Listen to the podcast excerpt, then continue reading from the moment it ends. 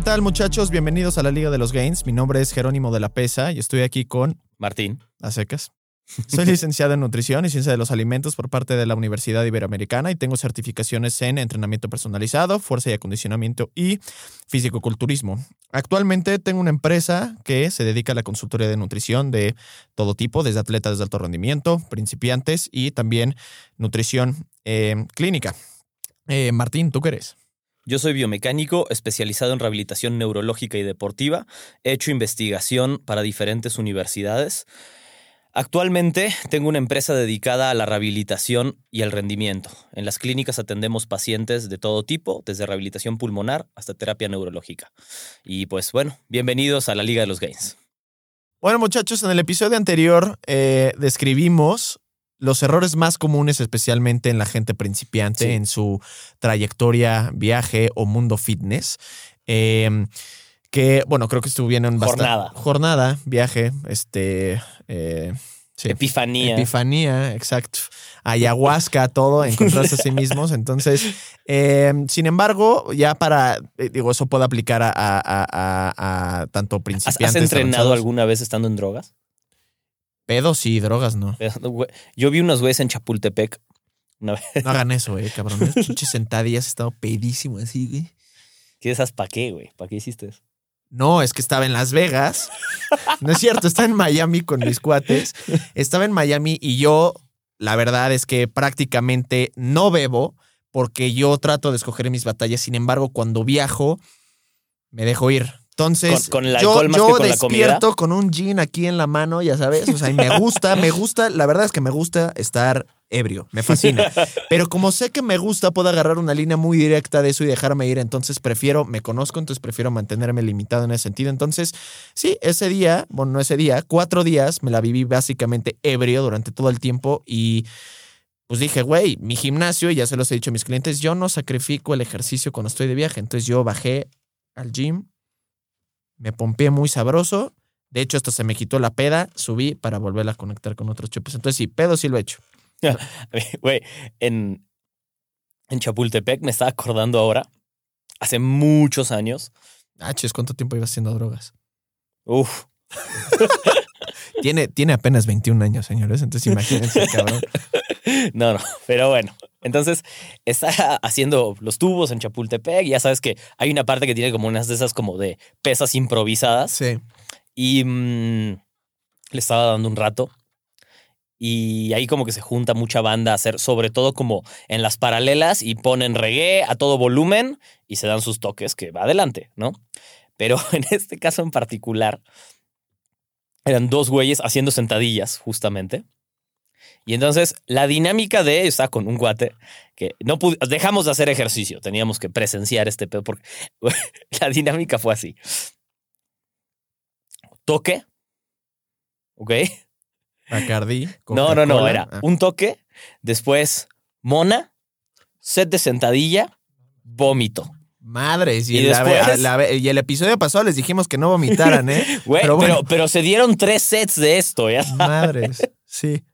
Increíble, increíble. Como, güey, pero ¿por qué sí? O sea, ¿por qué siguen?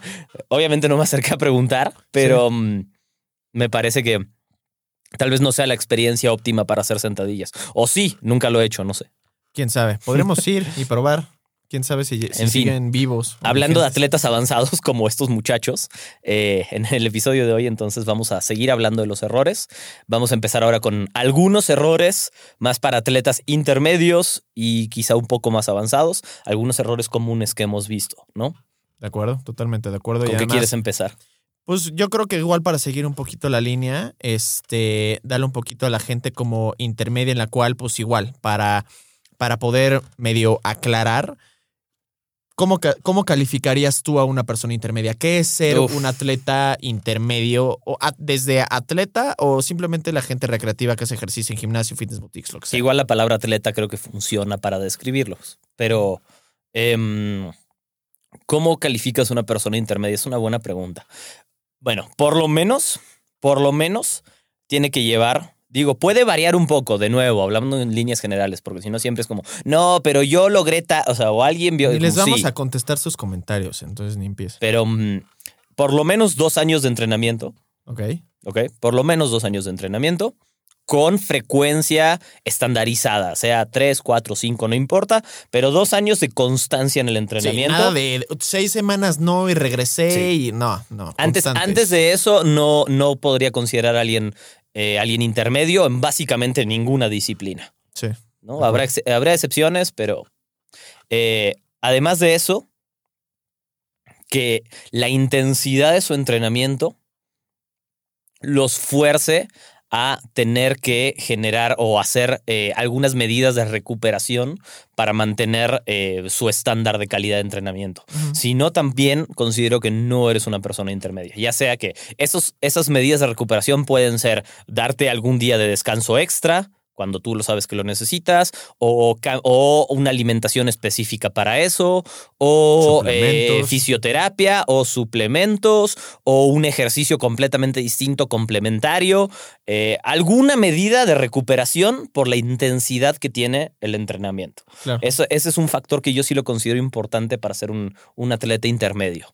Em, y bueno, y por último, una proeficiencia en la disciplina que está haciendo, ¿no? Una proeficiencia, ¿qué quiere decir eso? Si hablamos del gimnasio, pues que... mm, La buena técnica. que tenga una técnica correcta, ¿no? Para, para, para la persona, que tenga un conocimiento sobre lo que está haciendo también, los sobre los entrenamientos, sobre cómo programar, sobre sets, sobre, o sea, como ya tiene que tener cierto conocimiento básico, eh, muy, muy internalizado sobre la disciplina que ejecuta. Creo Y que conocimiento un poquito de uno mismo. Correcto. en- saber en- cómo en responde.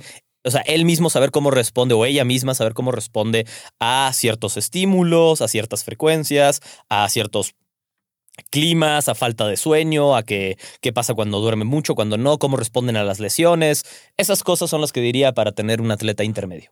Sí, completamente de acuerdo. Y yo creo que ya aquí. eh, ay, pues mira, no sé si la mayoría. Bueno, más bien yo creería que la mayoría ya no entra dentro de este rubro. Específicamente, no por el tiempo, la constancia. Creo que la constancia es lo que más difícil va a ser de las variables que comentaste, la constancia de no tener ese, Jero, es que un mes no hice nada en diciembre, es que me fui de vacaciones y todo verano no hice nada, es como no, o sea, la persona ya intermedia es la que ya lleva un vuelo, ¿no? De estar Sí. realizando Y, al menos... y que puede ser que en unas vacaciones no haga casi nada. Claro, puede pero una ser. semana, pero no. Para Sí. mí, un mes de no hacer de plano absolutamente nada y que sea relativamente frecuente eso cada vez que salen, Claro. le, para mí les quita ese, ese plano de, de, de, Atleta intermedio. de atleta intermedio, porque además creo que repercute en las otras. Creo que repercute en esa eh, proeficiencia y repercute también en el conocimiento de uno mismo Correcto. para poder ir avanzando a lo, a lo,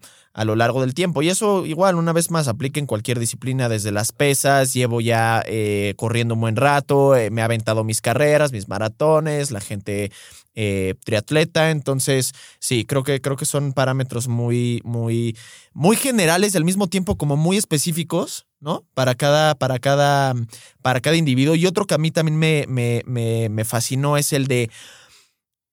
O sea, creo que ya sabemos cuando llega un punto en el que decimos, híjole, sí siento cansadas las piernas. O sea, yo no me acuerdo haber sentido cansadas las piernas por sentadillas o los brazos hasta neta varios años después. Sí, no con dolor muscular, sino después. cansadas. O sea, Sí. como que, que al día siguiente El o en la noche no que el tuviste tu sesión de entrenamiento, de deporte, de lo que sea que hayas hecho, dices como, uff, ¿no? O sea, mi espalda, estoy fatigado de lo que hice, como realmente músculos fatigado. fofos, ya sabes, por esa Em, falta de estimulación.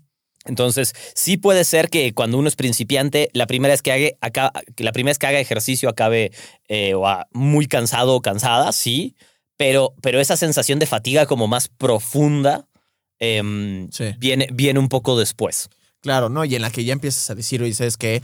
Pues me, me duele la rodillita aquí, siento muy tensos los, los, los cuadríceps, este, o lo siento, es como esa sensación, no sé si, si, si tú la describirías igual, pero esa sensación de siento el músculo como seco. Ya sabes, como si no estuviera así como lleno literal como de agua. Al final del día el músculo se, se compone ma- ma- mayormente por, por, por agua, pero que lo sientes como seco, como flácido, como aguado, como flaco, ya sabes. Sí, Eh, y yo me acuerdo muy bien que me acuerdo que tenía épocas en las que decía estoy en la peor en el peor físico es ese mes o esa semana en la que me veo mal me siento mal, que eran pues señales que ahorita veo que digo, era cuando yo necesitaba ese descanso, necesitaba esa descarga, necesitaba esa fisioterapia, o que incluso empiezas que igual yo siempre he dicho que los suplementos no son necesarios, pero definitivamente funcionan y llega un punto en el cual te ayudan mucho a salir incluso como de ese eh, plató o poder exigirte un poquito más. En un principio con el ejercicio y la comida es más suficiente y empiezas a ser más específico con comida pre-ejercicio, post-ejercicio, etcétera. Entonces creo que ese punto también me, me, me, gustó, que es bastante, bastante adecuado y creo que la mayoría de la gente que lleva ese tiempo ejerciendo esa actividad con esa constancia, lo puede empezar ya a llegar a... lo, entiende, lo, entiende, y de una forma u otra lo soluciona. Claro, claro. La pregunta también es puta, ¿cómo los... Yo no, yo no recuerdo cómo es más, yo no me hice fisioterapias hasta recientemente. Te estoy hablando de maybe como tres años, ya sabes. Pero hay muchas maneras diferentes de solucionar. Por eso digo, lo soluciona, no necesariamente de la misma manera. Puede ser cambiando la alimentación un poquito, dándose más tiempo de descanso, durmiendo un poco, dándose cuenta que tienen que dormir más, agregando unos ejercicios que quizá no hacían y se daban cuenta que eran necesarios. Llámalo a alguien que hace el gimnasio, empezar a hacer como más estiramientos o hacer yoga, o empezar a fortalecer pequeños músculos que se dieron cuenta que los habían dejado atrás y entonces por eso está hay, buscan una manera de solucionar cuando, cuando se están sintiendo em, demasiado fatigados o cansados o adoloridos, entonces se busca una solución. A veces no es la correcta, pero ya se está buscando esa solución de forma activa y constantemente eh, eh, esa persona está haciendo como el recuento en sus entrenamientos de, tiene, ¿sabes qué? Un, un factor más importante es que tiene un plan de entrenamiento más eh, dirigido. Sí. O sea, como que tiene unas metas un poco más claras y su entrenamiento en general está más dirigido. No necesariamente tiene que tener todas las sesiones programadas, eso dependerá de, de nuevo más de, de, qué, disciplina, a qué disciplina se dediquen, pero hay más estructura. No solo es hacer, ir, o sea, cuando uno es principiante lo importante es ir y hacer, ¿no? O sea, presentarte a lo que sea que querías hacer y hacerlo.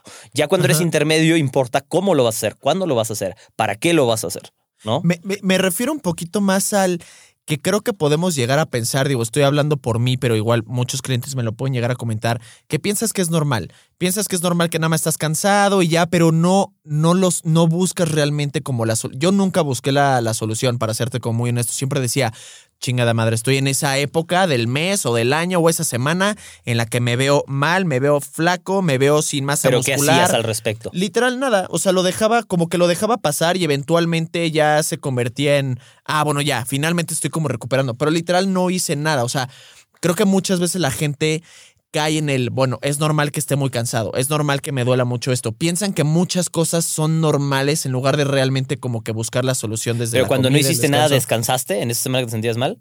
No. No. Como que eventualmente me, me, me recuperé. Simplemente como veía que no le que no sentía tan chingón el, el, gimnasio o el ejercicio, tal vez bajaba un poquito el ritmo porque me ah, sentía cansado, pero no, no de manera planeada de voy a bajar el ritmo porque tal, simplemente lo bajaba porque no me siento tan bien, para más. pero no con esa eh, idea realmente. Ah, pero lo regulabas, de una forma u otra lo regulabas y quizá esa mala semana en ese momento se tenía que ver con que habías dormido menos por el trabajo, o sea, por, por el trabajo o que había más estrés, entonces más cortisol o alguna cosa que quizá no nos podemos acordar, no importa. Y en el momento en el que descargas. En, en, el, en el momento en el que dejó de estar ese evento, pues también te recuperaste a tu normalidad y pudiste recuperar tu entrenamiento. Muchas veces también puede pasar eso, ¿no? Si tenemos factores externos a nosotros que nos afectan, también hay que entenderlo y así como en tu caso quizá nada más fue y vino, si esto es algo más permanente, también puede ser parte, o sea, todo lo que pasa fuera del entrenamiento puede afectar el entrenamiento. Entonces, un atleta intermedio creo que es alguien también que ya entiende esa relación y aunque, o sea, al menos la tiene clara, ¿no? Que hay una interacción entre el entrenamiento y el mundo de fuera de entrenar o de practicar.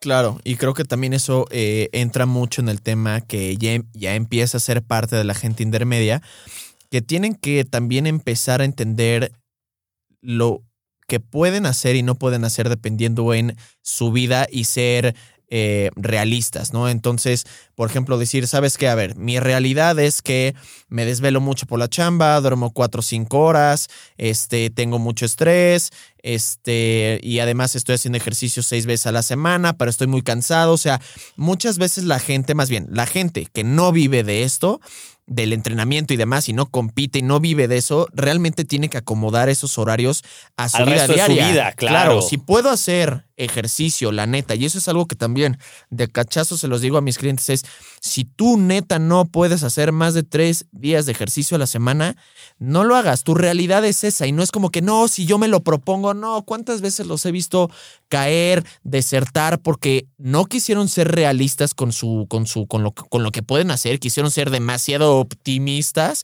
y al final del día les sale el tiro por la culata porque no se trata de ser optimista. Primero hay que ser realista para a partir de ahí poder ser optimistas. No puedes ser optimista si no sabes en dónde estás parado, De acuerdo, de acuerdo, 100%. ¿no? Entonces, pues bueno, ya que tenemos definido un poquito más ese, ese parámetro, ¿cuáles son los errores más comunes que, que vemos y cómo empezar a corregirlos? Para mí, uno, uno de ellos, eh, muy claro, es una mala programación.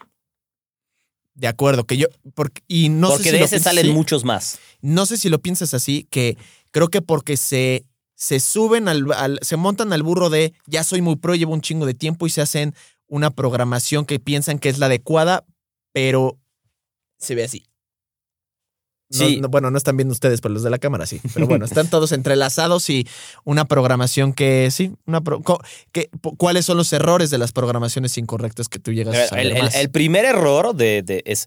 Yo veces- demasiados eh, sets así estúpidos, ya sabes, o así. sea, el, el- primer error que, que- que yo diría es la frecuencia de de entrenamiento. acuerdo. Ese es el primer error. Entonces, em, ¿qué pasa? A veces se da el paso a ser intermedio en la práctica de lo que sea.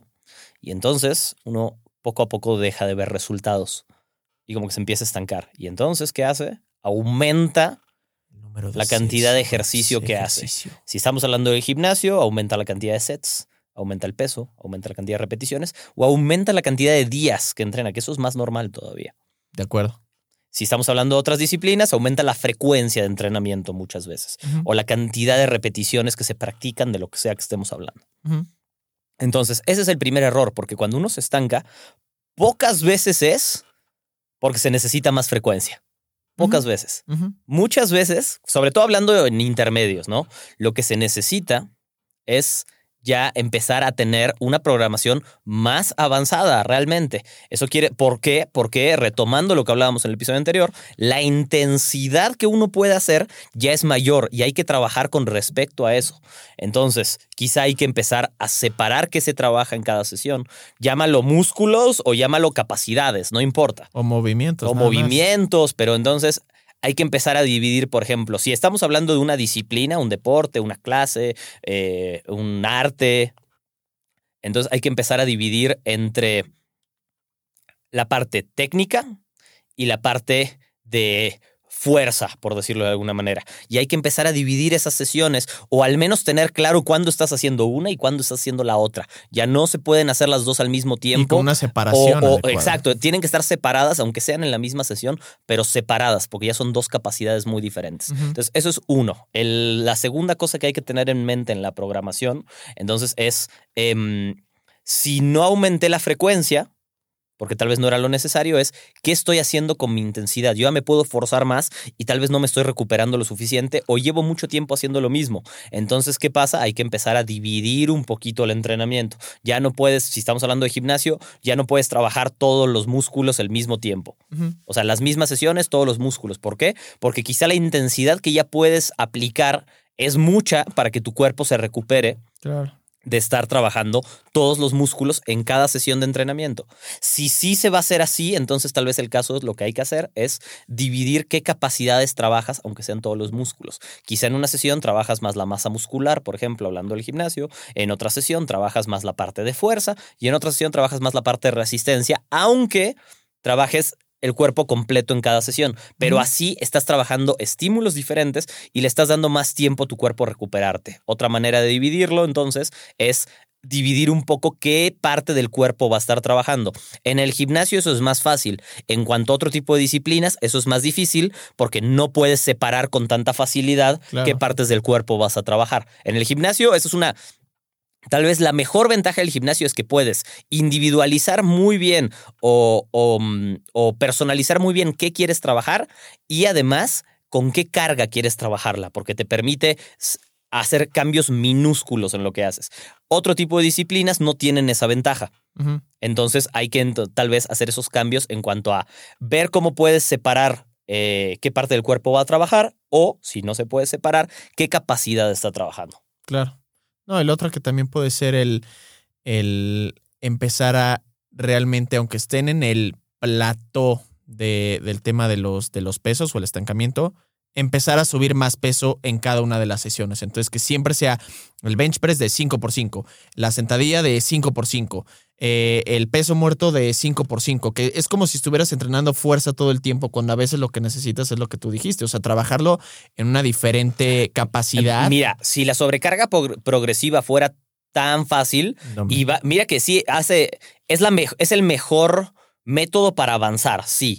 Pero si fuera tan fácil seguir con eso, cualquier persona con disciplina podría romper un récord de lo que quisiera cuando quisiera. Claro. Porque lo único que tiene que hacer No es, es subir de a una no libra una vez por sesión No y lineal. eventualmente nada más va a romper. Y no sucede.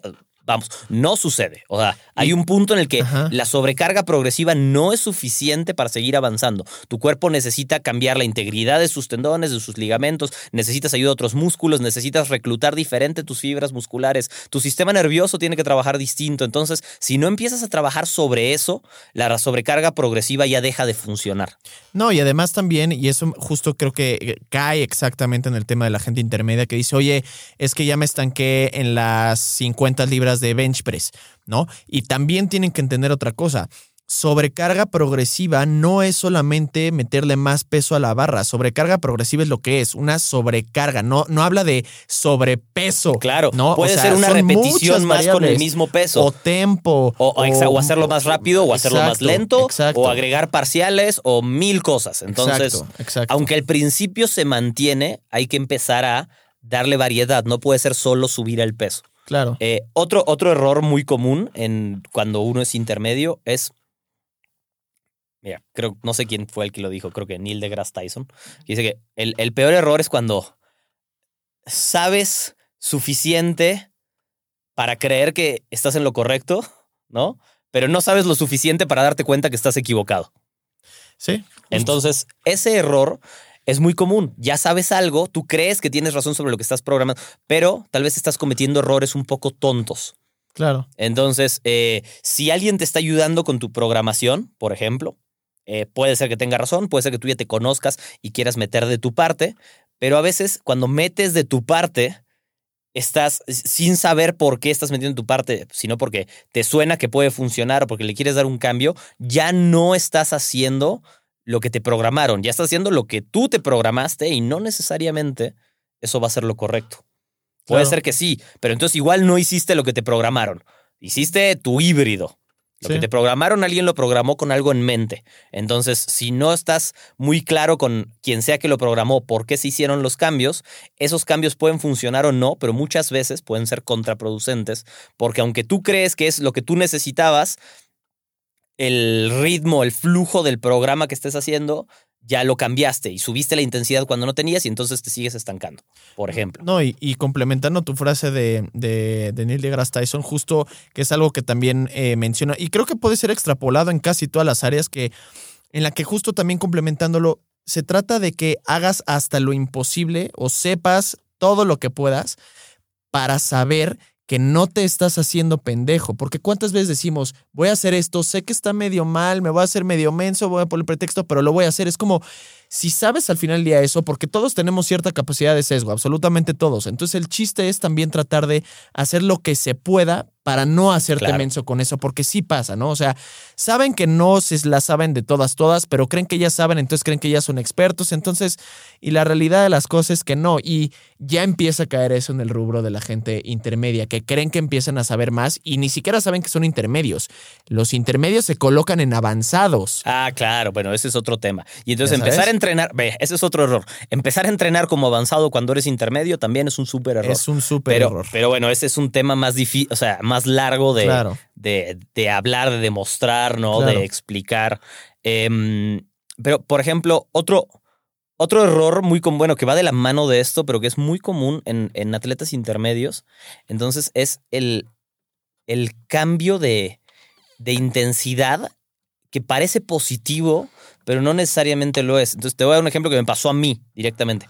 Un momento cuando yo empecé a aprender más y entendí que ah, los ejercicios compuestos son la clave y estos son los mejores, ya, no importa, ya pasamos el punto de cuáles son mejores o peores, pero en ese momento yo leía y decía ahí que estos son los mejores y estos son los mejores, entonces que dije, quiero hacerlos todos, pero no me puedo pasar. Y entonces de repente veía la rutina que me programé y era una locura, ya Sentadillas, sabes. pesos muertos, Ajá. desplantes y bench Remo press invertido. Y clean and barras- press en la misma. Ajá, exa- exacto.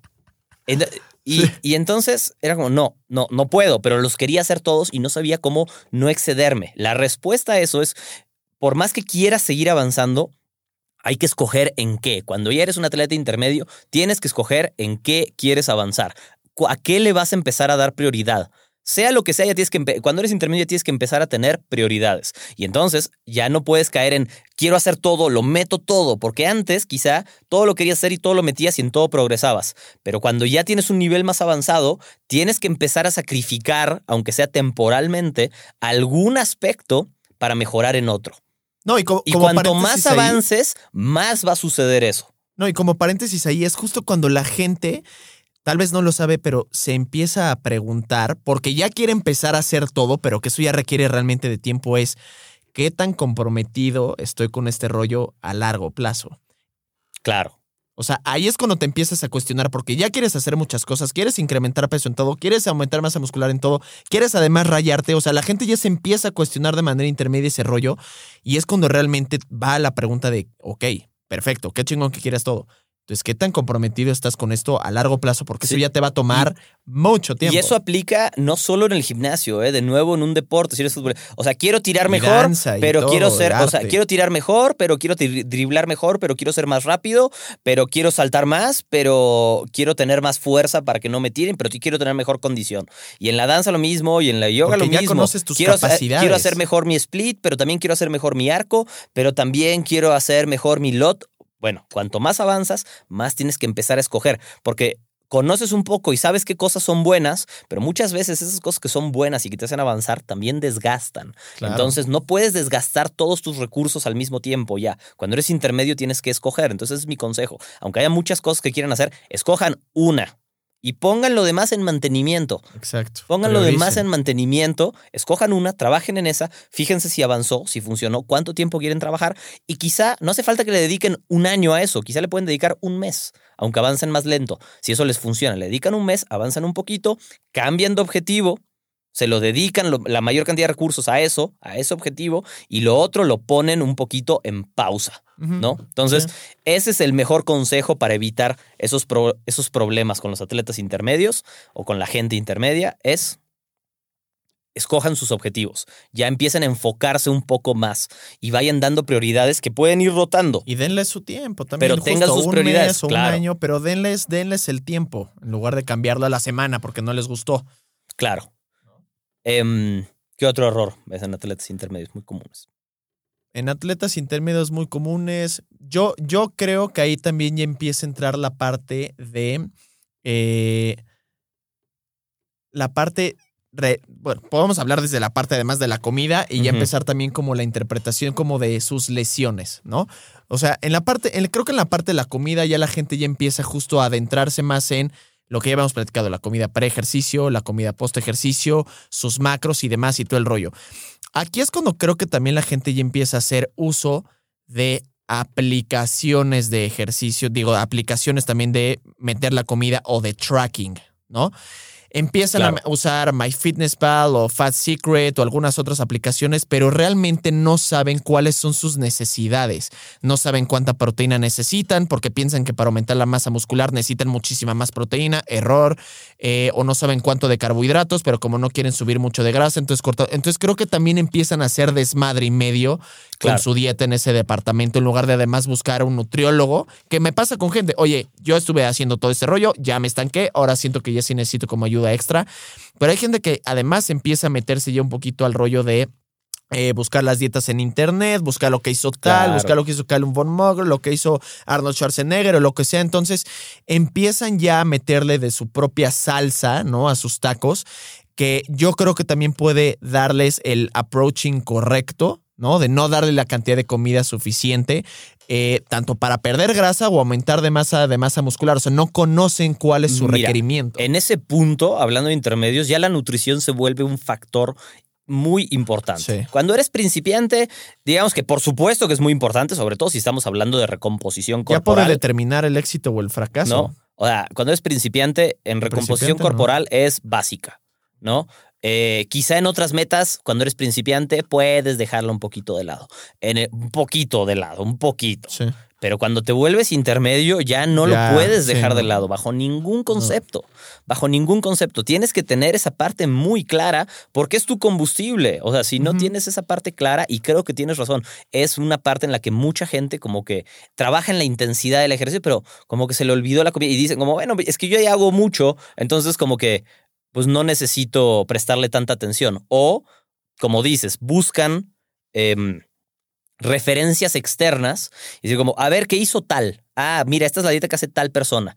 Y muy, muchas veces eso sirve para, uno, no saben si es cierto que hizo eso. O sea, ¿no? Para empezar. Sí. Ay, ¿qué hizo esa persona? Pues lo que hizo fue un ciclo de esteroides. Eso es lo que hizo esa persona. Sí, exacto. Eh, Después metió el salmón, pero. Sí. Pero más allá de eso, eh, si funcionó, si es verdad lo que esa persona hizo, es para esa persona, para esa mujer, para ese hombre. Específicamente, no te va a dar los mismos resultados a ti, porque no está hecho para ti. Sí. Entonces, ahí sí realmente lo que dices es vital, ¿no? Hay, hay que empezar a cuidar lo que haces con el combustible de tu cuerpo. Puede haber mil opciones, puede haber, eh, desde que aprendas, desde que aprenda uno mismo, que puede funcionar, aunque a veces también requiere más tiempo aprender, ¿no? Por eso tú y yo tenemos trabajo, Sí. básicamente. O sea, porque si te le damos suficiente tiempo a quien quiera, puede aprender lo que sea de cualquier tema. Sí. ¿sabes? Pero a veces, pues, no tenemos ese tiempo, no tenemos ese tiempo. O sea, si De yo acuerdo. quiero aprender a tocar el piano, pues prefiero que alguien me enseñe a aprender toda la teoría desde el principio y poder ser completamente autodidacta. No porque no lo disfrute, sino porque no tengo el tiempo para... Aprender tú solo. Para no aprender tienes las yo seis solo. horas para cagarla para que te salga bien. a- sabe Entonces, em, entonces, pues bueno, creo que es muy importante eso que dices, porque cuando entramos en el punto de cómo voy a avanzar, pues la, la dieta en el atleta intermedio ya es un factor igual de importante que el entrenamiento. En cuanto a rendimiento, ya ni hablemos de cambios corporales, ¿eh? en cuanto a rendimiento. En cuanto a rendimiento, en cuanto a cómo va a funcionar todo, en cuanto a cómo te va a dejar descansar, cómo te vas a recuperar de lo que hiciste, cómo se va a adaptar tu cuerpo a lo que hiciste, porque de nada sirve que trabajes en fortalecer tu- tus tendones si la comida que le metes a tu cuerpo no tiene las cosas necesarias para fortalecer tus tendones. Totalmente. ¿no? Totalmente. O sea, eso, eso, es, eso es vital. Y mm, de nada sirve que trabajes en tu explosividad si todas las cosas que necesita tu cerebro para ser, eh, para poder trabajar mejor con la intensidad de la corriente que manda los músculos no está ahí. Entonces sí, la, la alimentación ahí ya se vuelve parte clave, parte clave de, de seguir avanzando. De acuerdo, completamente de acuerdo. Y también el tema de hasta qué punto me estoy impulsando que ya causa que ese dolorcito de rodilla no pase nada, lo dejo pasar, no voy a terapia. eh, creo que ahí ya también la gente intermedia, porque el principiante dice, me dolió y lo dejo, como que se asusta.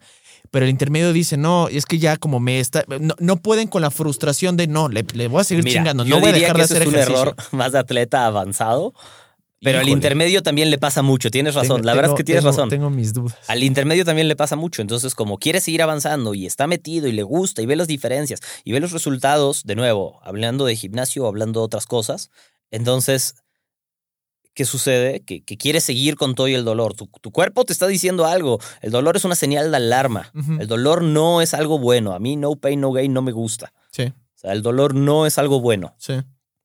te está avisando algo. ¿Que tenemos que lidiar con el dolor? Sí, por supuesto que tenemos que lidiar con el dolor. Pero es una señal de alarma. Literalmente. Es lo que te está diciendo como algo te está pasando, cuidado. Claro. Por algo la gente que médicamente no puede sentir dolor es un problema gravísimo, Sí. que parecería que es un superpoder. y sigo corriendo. Es un problema bro. gravísimo porque no se dan cuenta que les está pasando lesión. algo malo. Claro. Entonces hay que hacer caso al dolor, no decir como, ah, me duele, pero sigo. Y el atleta intermedio sí lo hace, tienes razón. Yo Sí. pensaba más en el atleta avanzado, pero el atleta intermedio o la persona intermedia en esta, en esta jornada o epifanía de fitness, que- Trayectoria. o sea, trayectoria. Journey. Em, Pero ¿sabes cuál se me hace la diferencia entre esos dos? Ya que digo, ad- además de aquí ya nos vamos a brincar al, al tema de avanzados. Creo que la diferencia es que el avanzado es arrogante y dice, no, ni madres, y el intermedio como que dice, ay, bueno, me dolió tantito, pero no pasan. O sea, siguen como medio, como medio dormidos en el aspecto del dolor. Todavía no lo concientizan o no se aferran Sí, como tanto. quizá a uno le vale madres, pasar. a uno le vale madres y el otro no está notando la seriedad del asunto, Exacto, tal vez. exacto. Tienes razón, tienes. Entonces, sí, es muy importante darse cuenta de ese. mm, Si hay un dolor, hay que hacer algo al respecto. Y puede ser descanso, o ponerse hielo, o estirar un poquito. No importa, pero sí hay que hacer algo al respecto, no dejarlo, que es lo que te decía, un atleta intermedio reconoce, ¿no? Para mí, cuando, qué necesita para su recuperación. Pero es cierto que muchos todavía caen en el error de empiezan a hacer algo por su recuperación cuando ya casi es demasiado tarde. Claro. Cuando lo podrían haber agarrado antes de tiempo, cuando empiezan las señales. Ok, siempre que estás haciendo ejercicio, estás terminando con la pierna muy tensa, pues algo te está diciendo el cuerpo. Quizá te falta trabajar en otro músculo, quizá te falta comer un poco mejor, quizá te falta em, mejorar tu técnica en el movimiento. Entonces, atiéndanlo desde que empiezan esos problemas. No dejen que, que empezar a atender la recuperación cuando ya es no demasiado tarde, pero al menos más eh, contraproducente, ¿no? Claro, y yo creo que además esa es como la parte de todo esto más complicada de leer. O sea, creo que la gente puede decir, bueno, ¿cómo esto antes y esto después? Eh, bueno, voy a hacer esto de ejercicio, pero para mí, a mí personalmente ya la parte de poder identificar con una persona se está exigiendo al punto de una lesión o no, se me hace lo más, más, más complicado. O sea, creo que ahí, de plano, la gente debe de inmediatamente buscar ayuda, no decir, bueno, voy a descansar, bueno, esto, bueno, lo otro. Yo preferiría, o sea, y yo diciéndolo por errores previos. No errores Claro. previos que cometí en el que sentí esta estupidez, pero no lo pelaba y estaba así seis meses hasta que de plano un día, ¡pum! Valió madres, ¿no? Sin realmente que vaya como incrementando. Entonces, que lo, pues te digo, lo vas dejando pasar porque no puedes, o luego dices, bueno, el dolor, pues es normal también, o sea, no puedo vivir toda la vida, o la gente que espera que toda su vida esté sin un dolorcito de espalda o sin un dolor de cabeza, o sea, tampoco funciona así.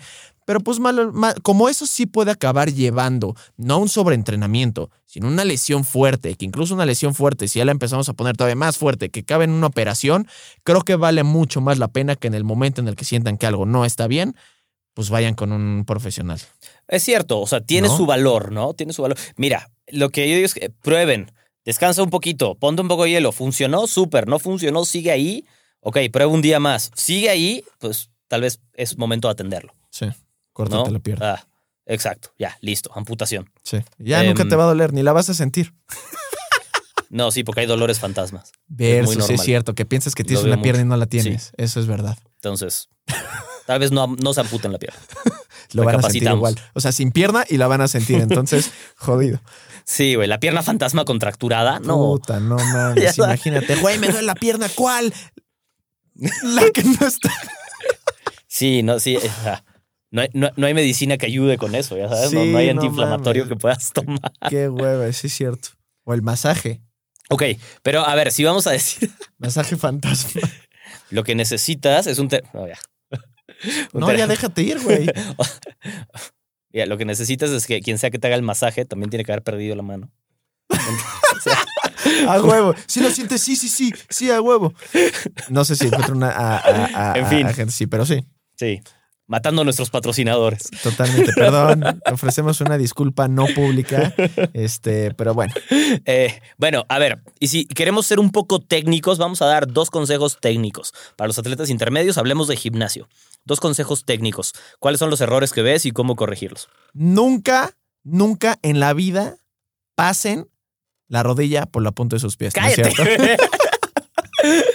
Nunca lo hagan. No sé cómo le van a hacer, pero no tienen que llegar hasta abajo sin que la rodilla no pase la punta de sus pies y no puede ser en una, senta- en una Smith.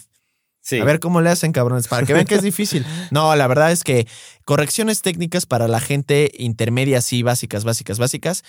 Yo creo que número uno, sí necesitan la eh, eh, periodización más adecuada, un Correcto. poquito más adecuada. No tiene que ser muy específica, pero sí empezar a armar un esqueleto que tenga congruencia, ya sea por la combinación de ciertos músculos, por la combinación de ciertos movimientos o la frecuencia de, de ese entrenamiento. No, tiene, no tenemos que hablar específicamente de tienes que ser tres, tres sets de 18 reps y con un drop set. No, pero mínimo que empiece a tener cierta congruencia. Mira, yo, yo, lo que, yo lo que diría es, y además es medio uno doble, si no usas técnicas de intensificación en tu entrenamiento, empieza a usarlas.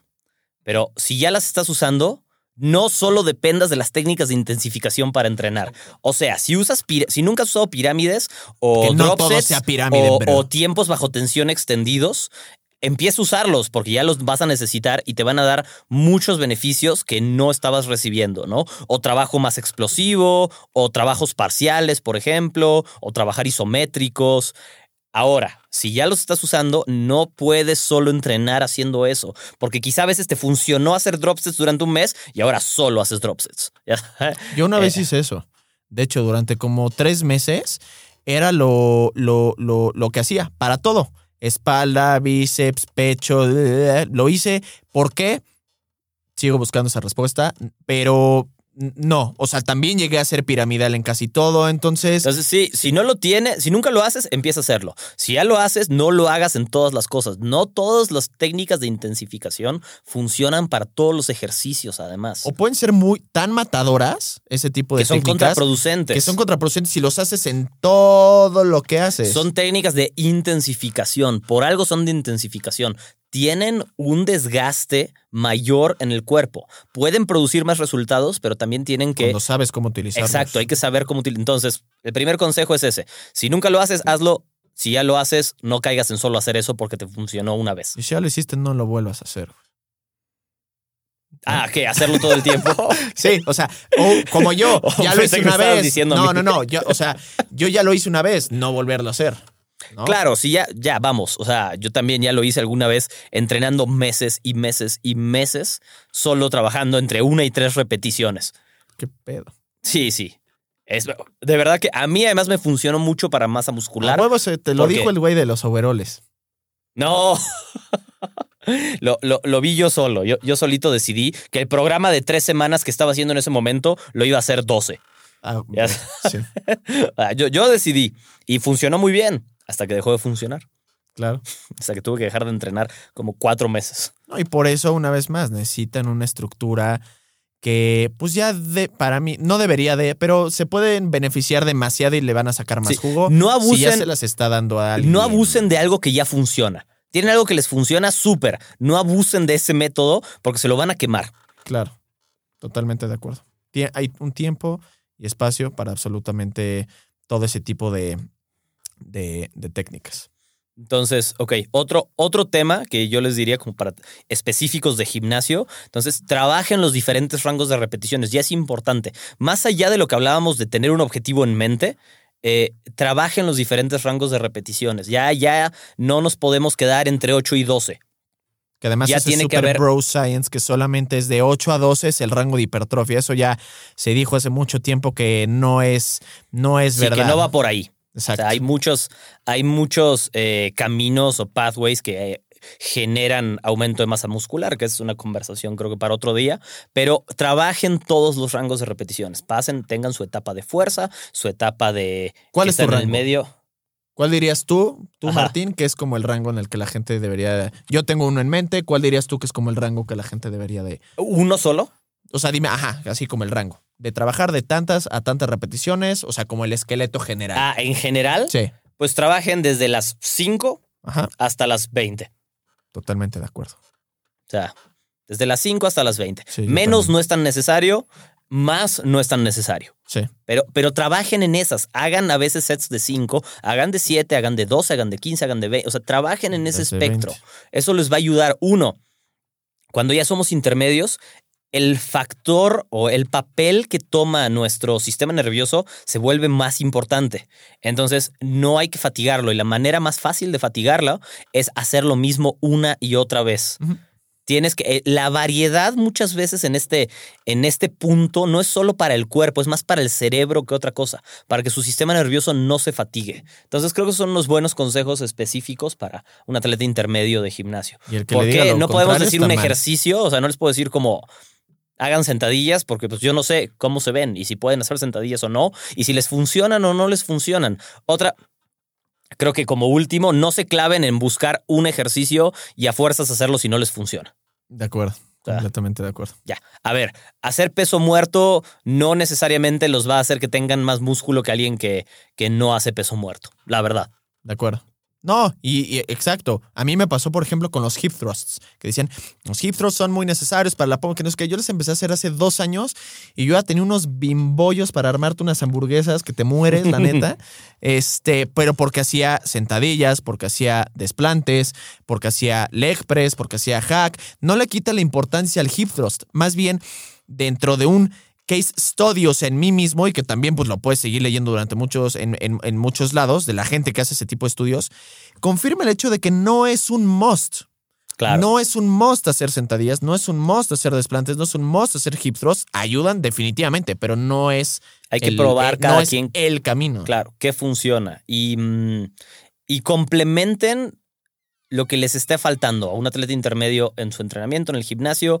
Si su punto débil lo tienen muy claro, vale la pena pasar un poquito de tiempo dedicándoselo. Totalmente. Y para, para mejorar un punto débil es mejor la frecuencia que la intensidad. Completamente de acuerdo. ¿Cuál es tu punto débil? ¿Cuál es mi punto débil? Mi, mi, mi espalda baja. Por- bueno, es mi punto fuerte y a la vez mi punto débil. Ah, chis, explícame esa O sea, desgracia. tengo la espalda muy fuerte y Ah. por el. Em, como no puedo usar mucho el abdomen, trabaja muchísimo. Ah, Y entonces se me fatiga demasiado ah, rápido en todo. Ya, Ya sea gimnasio o deporte. Cuando ya llevo un rato haciendo deporte, mi espalda me mata. Cuando llevo un rato en el gimnasio, mi espalda me mata. O sea, es, mi, mi espalda sí es mi. Pero como no puedo hacer, usar tanto el abdomen, tampoco puedo no tenerla fuerte. De acuerdo. Entonces, pues ese es mi punto débil definido. O sea, mi espalda baja es definitivamente mi punto débil.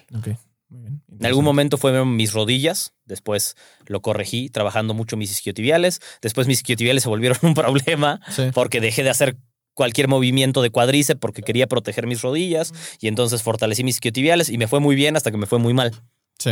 porque empecé a tener un problema en los isquiotibiales y en la cadera. Entonces, todos pasamos por eso, es normal, no tiene nada de malo. O sea, si no es difícil aprender. De acuerdo. Oye, Jerónimo, ¿cuál es tu punto débil? Ah, bueno, pues mi punto. A nadie le importa. Todos sabemos que no tienes punto bueno, débil. pero ya sabes que soy el único que se importa a sí mismo. Bueno, a ver, ¿cuál es tu punto débil? No, pues ya no les voy a decir. no, la favor. verdad los hombros, la verdad los hombros. Eh, pero les voy a contar también un, un punto bien importante. Yo decía y sigo diciendo que son mis hombros, porque creo que sí están un poquito detrás de, de- de muchos otros grupos eh, musculares. Eh, pero poco, realmente les voy a decir por qué yo pensaba que era una absoluta desgracia. Porque los hombros que yo pensaba que eran lo normal eran los hombros de bola de cañón que solo y únicamente son achievable porque tienes una genética pasada de tu este, lo cual muy poca gente. O Sí, porque tienes, porque tienes un amigo farmacéutico. farmacia del ahorro encima. Ya sabes. Sí, sí. Este, ¿por qué? Porque son zonas que tienen más receptores de andrógenos, entonces son mucho más susceptibles a crecer muchísimo cuando Sí. estás bajo el uso del Los, chocho. los Entonces, deltoides tridimensionales, la no, verdad y es el que trapecio y el pecho clavicular, Sí. dices, "Ma, ese güey Hay- no hay se ahorca de milagro. hay quien sí, pero es la Pero es gran minoría. Es la gran minoría. La verdad es que es la gran minoría. O sea, Exacto. el hombro tridimensional. Y si sí, normalmente va acompañado de un muy mal pecho. También, porque lo, Sí, sí, no, meten demasiado el pecho en sus ejercicios y es puro hombro, justo, sí, o sea, acuerdo. sí, sí va acompañado de un muy mal pecho. Estoy, estoy, estoy de acuerdo contigo. ¿Y tu punto fuerte? Mi punto fuerte yo diría que definitivamente es eh, las piernas. Eso Las piernas. Totalmente. ¿Y fueron tu punto débil en algún momento? Porque este es un punto importante. Sí. Es algo interesante. Gra- gracias por preguntar, Martín. Ahorita te cuento. sí, les voy a decir, les voy a contar otra anécdota. Yo toda la vida fui ese bro que no hizo pierna, ¿no? No hizo pierna, solamente hacía como cuatro músculos y chingue su madre, así me la vivía. hasta que un día mi hermana me dijo, te ves DLB, tienes que hacer pierna. Eso me llegó al Cora. Me consta que sí se lo dijo la hermana. Me llegó al Cora, ¿no? Entonces, este, y dije, güey, pues chingue su madre la vida y la religión. Yo empecé, en esta época yo tenía como 16 ¿Dejaste de ir a 17 misa para hacer pierna? a mi salchicha, ¿no? Entonces. Entonces, ya es que, güey, me estás poniendo todo de pechito y estoy aquí. Hay niños, güey. Entonces, Espero que no haya. espero que no, ¿verdad? Pero bueno, este, sí, pónganlos a jugar con lejos. Pero y a mí me pegó muchísimo y esta era la época en la que yo era, me consideraba principiante todavía, la neta. Eh, y yo hice pierna diario. Me armé un split de cuádriceps un día y femorales y pompa otro día. Y eso lo hice durante dos años y fue lo que me dio la base de tener la pierna. No me considero una persona fuerte particularmente, pero definitivamente, y aquí es donde yo me echo flores, creo que tengo mucho más desarrollo de tren inferior que la mayor parte de la población sin entrenar a la intensidad que ellos llegan a entrenar. Y yo creo que mi, mi clave fue que supe cómo entrenarlo. Le, le, di mucha variedad a los ejercicios, utilicé a lo largo de, pues ya ahorita casi 10 años de principios de entrenamiento varios, obviamente metiéndole peso y todo el rollo, y se convirtió en mi fortaleza, lo que más balanceado tengo, lo que más desarrollado tengo, y porque le di lo que tú ahorita acabas de decir, al punto débil, lo más importante es la frecuencia. Y eso, y eso es, eso es muy interesante porque muchas veces los puntos débiles se terminan volviendo el punto más fuerte y pasa una y otra y otra y otra vez y eso es justamente por la frecuencia. Entonces, eh, vale la pena cuando uno está en esta, en esta parte intermedia corregir ese punto débil, no lo dejen ser porque los va a llevar a otro Aunque nivel no les guste. en su entrenamiento, aunque no les guste porque de verdad que los va a llevar a otro nivel. En mi caso fueron los hombros, mi punto fuerte son los hombros y era mi debilidad también y, mm, y pues a fuerza de hacer press todo el tiempo en diferentes tamaños, o sea, diferentes pesos, diferentes frecuencias y press, press, press, press. Y eventualmente se convirtió en mi fortaleza. O sea, Ajá.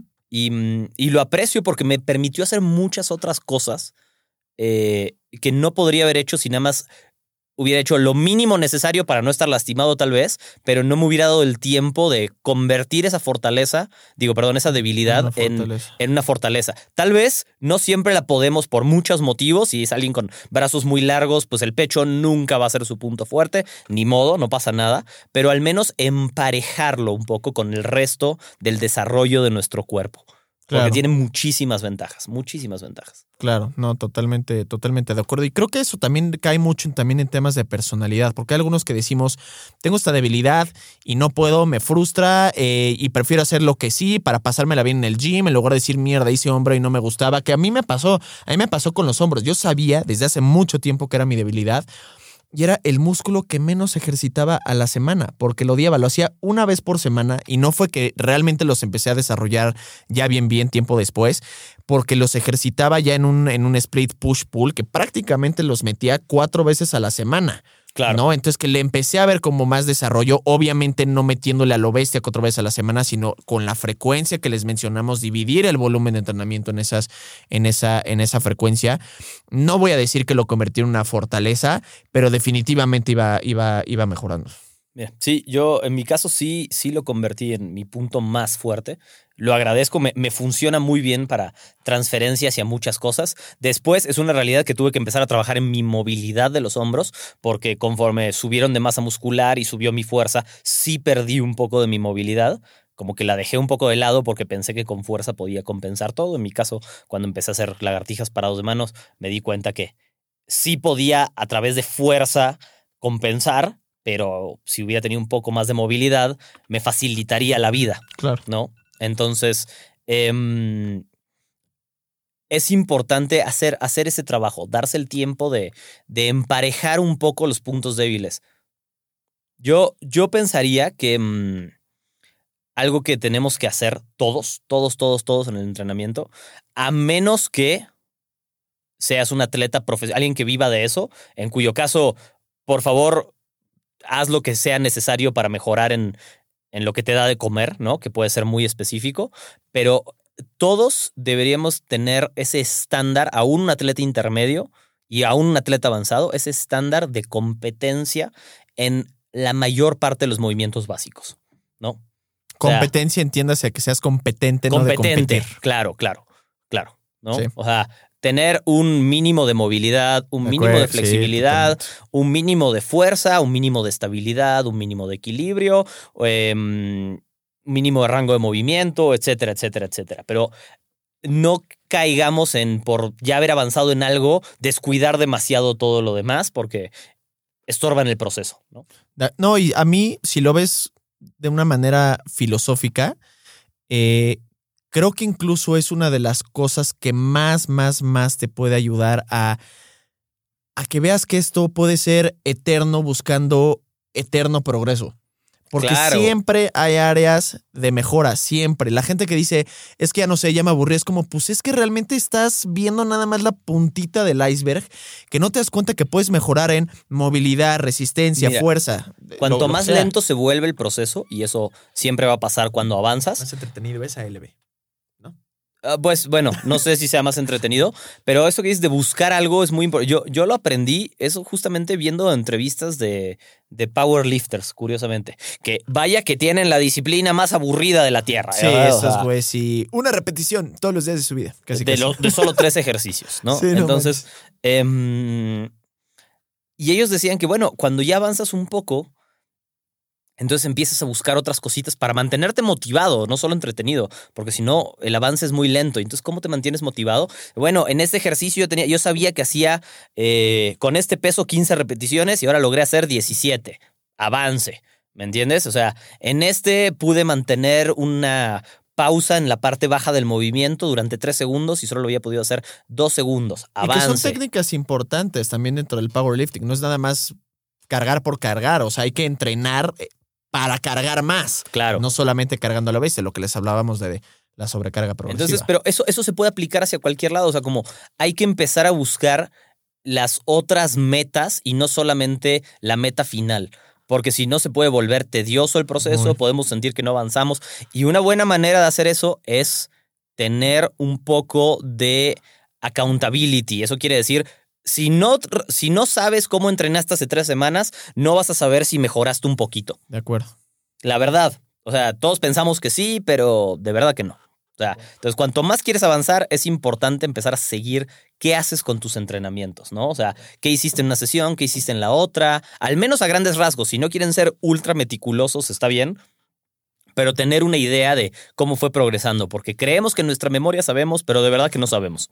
Y que eso ya nos brinca muchas veces, bueno, no muchas veces, nos brinca ahorita, a los errores que comete la gente avanzada.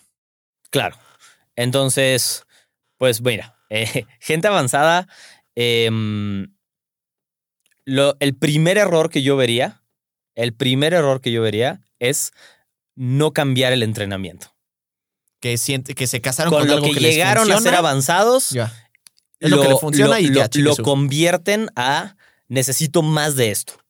Más de esto porque esto me llevó a mi nivel avanzado. Entonces, si hago más y más y más y más, voy a seguir mejorando y deja de suceder. Ujú, En 100% de los casos, eso deja de funcionar. Entonces, ese es el primer error. Un atleta avanzado tiene que abrir su cabeza a nuevas herramientas. De acuerdo. O sea, ese es el primer error que yo veo. Hablando de temas más técnicos, por ejemplo, hablando de temas más técnicos, muchos de los errores de los atletas avanzados tienen que ver con la recuperación. Van muy de la mano en la recuperación. Muchos tienen la alimentación clara, puede ser. Habrá quien no, y quien no lo tenga, lo primero que tiene que hacer es arreglar la alimentación. Si en el atleta intermedio era importante, en el atleta avanzado Ya es, es- más importante es que el entrenamiento ya. No, y, y, y, y ¿cómo se llama?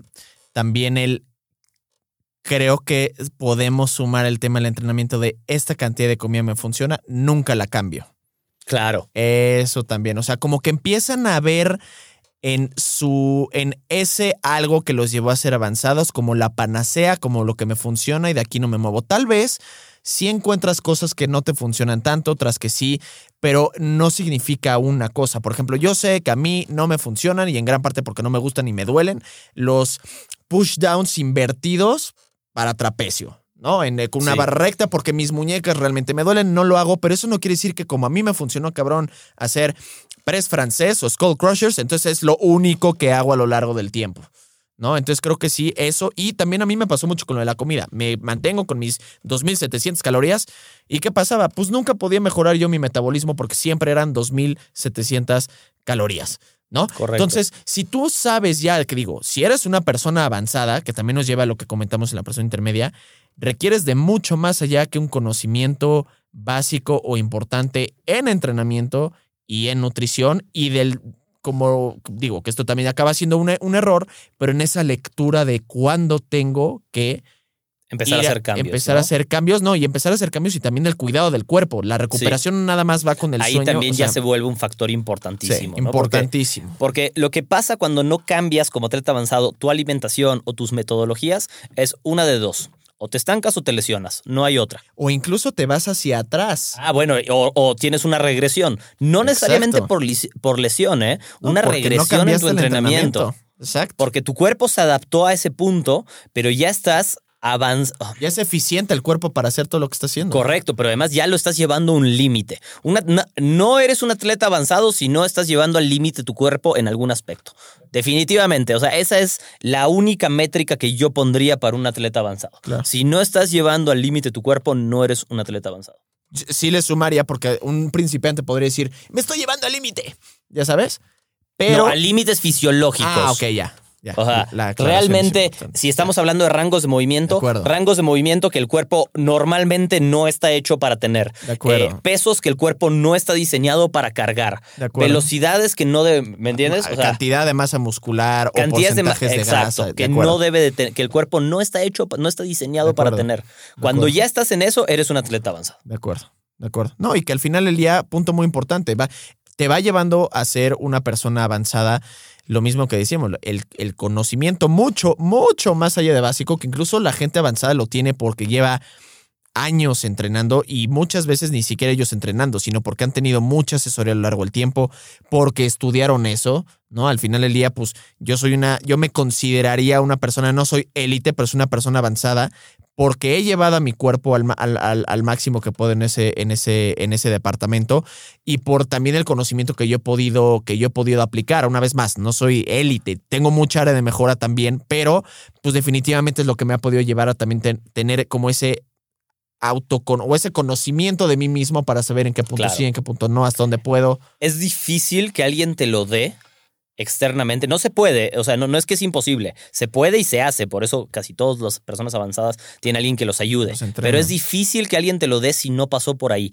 No es imposible. No es imposible. Puede ser una persona muy estudiosa que conoce muy bien la disciplina y, mm, y aunque nunca llegó a ese nivel, ha trabajado con gente que ha estado en ese nivel y eso le dio la experiencia, puede ser, pero en general es muy difícil que si no estuviste cerca de eso o a ese nivel, es muy difícil poder entender Te da perspectiva los día detalles, haber los estado en el detalles que de tienen, batalla. claro, los detalles que tienes entrenamiento. Un error muy común en atletas avanzados para mí, ¿sabes cuál es? El no hacer cambios en la técnica.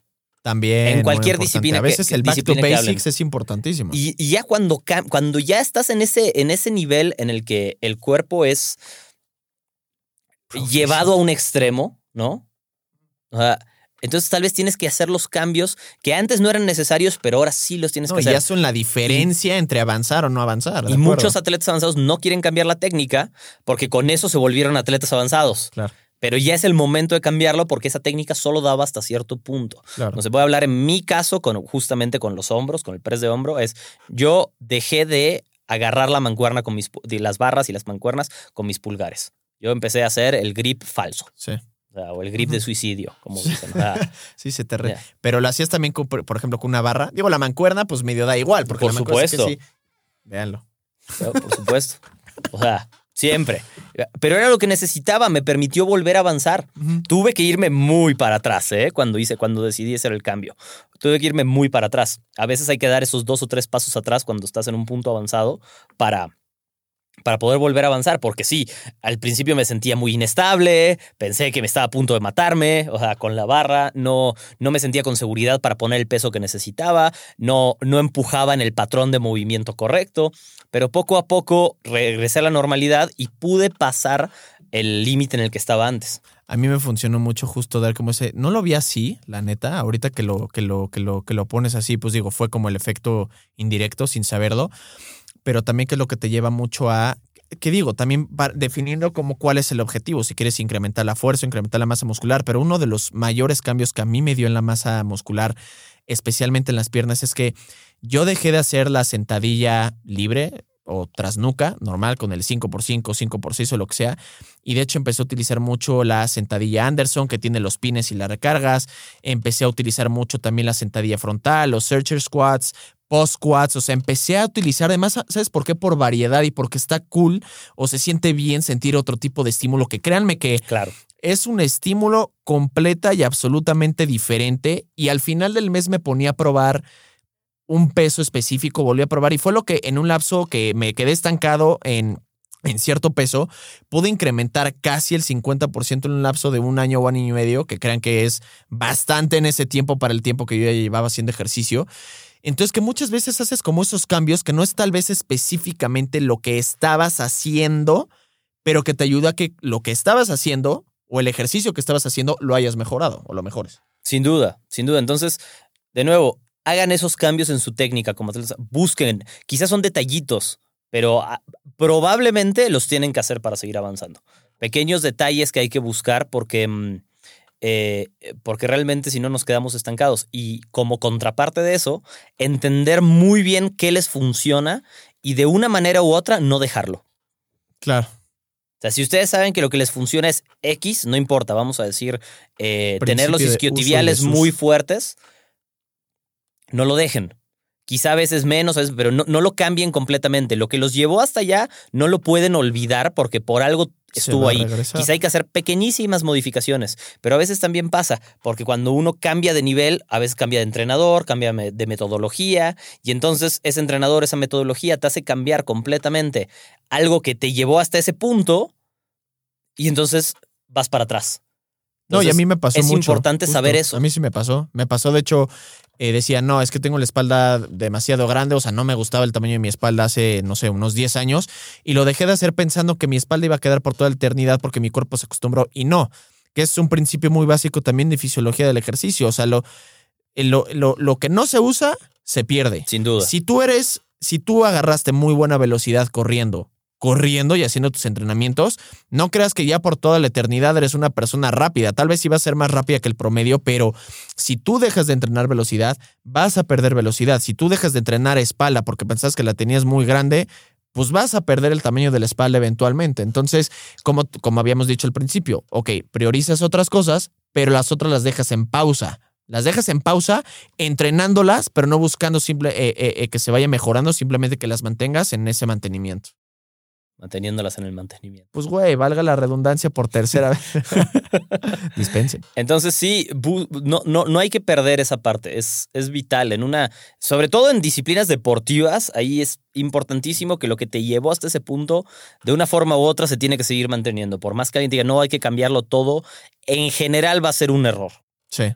Completa, completa y absolutamente de acuerdo. Entonces, ¿qué digo? Al final del día, pues hay muchas cosas que se van haciendo con el, con el, con el entrenamiento, pero no, no, no, no perder, no perder la fortaleza y acabando haciéndole una debilidad al final del día, porque es como, pues despresurizas de un lado y del otro lado le quieres meter, entonces pierdes ese balance y pues al final del día incluso te puede acabar afectando en aquello que lo querías convertir en una fortaleza y una debilidad. Y ya por último, en nutrición específicamente, que ¿Cuál es el error más común y cómo corregirlo en un atleta avanzado? Yo creo que el error más común comienza a ser que va muy relacionado también al tema de la, de la, de un poquito como pues del, del ejercicio, es que no saben o no conocen los procesos de pérdida de grasa o de aumento de masa muscular o de mantenimiento con sus calorías. Mucha gente quiere aumentar las calorías estando en un, digo, quiere mantener la, la, la incrementar la masa muscular, incrementar la fuerza o el rendimiento estando en un déficit calórico. ¿No? Yo creo que es de las cosas que yo más alcanzo a ver que no mueven sus calorías, no le dan el tiempo suficiente de estar en un surplus calórico para que su metabolismo pueda ser, pueda mejorar a lo largo del eso, tiempo. Darle el tiempo, ¿no? En la nutrición yo creo que veo mucho eso.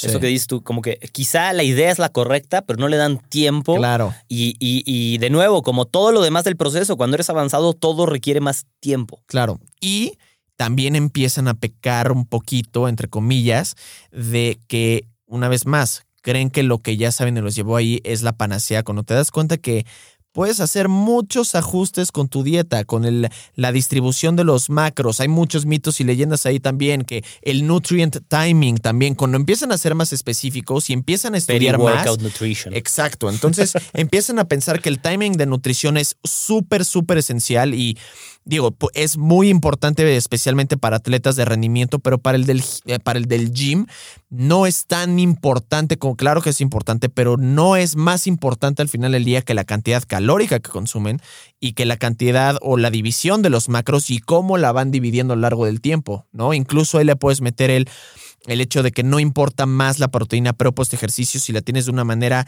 equitativa a lo largo de tus comidas, es, es, es incluso tiene mucho mayor beneficio para la síntesis proteica. Entonces, creo que se creen tan avanzados que caen en la arrogancia de que lo que están haciendo, que muchas veces acaba cayendo en lo que es bro science, es lo que es y resulta que es lo opuesto o le dan demasiada importancia cuando deberían de darle más importancia a otras cosas. Sin duda, sin duda, como a, a la parte que llama la atención y, no a la parte básica en la nutrición, ¿no? Todavía aún como avanzado. Exactamente. Yo, yo me quedo mucho con lo que dices del tiempo, darle tiempo a los cambios que hacen la nutrición para que realmente funcionen, ¿no? Claro. Sí, porque justo piensan que, oye, ¿cuánto tiempo va a estar un aumento de masa muscular? Tres meses y es como, no.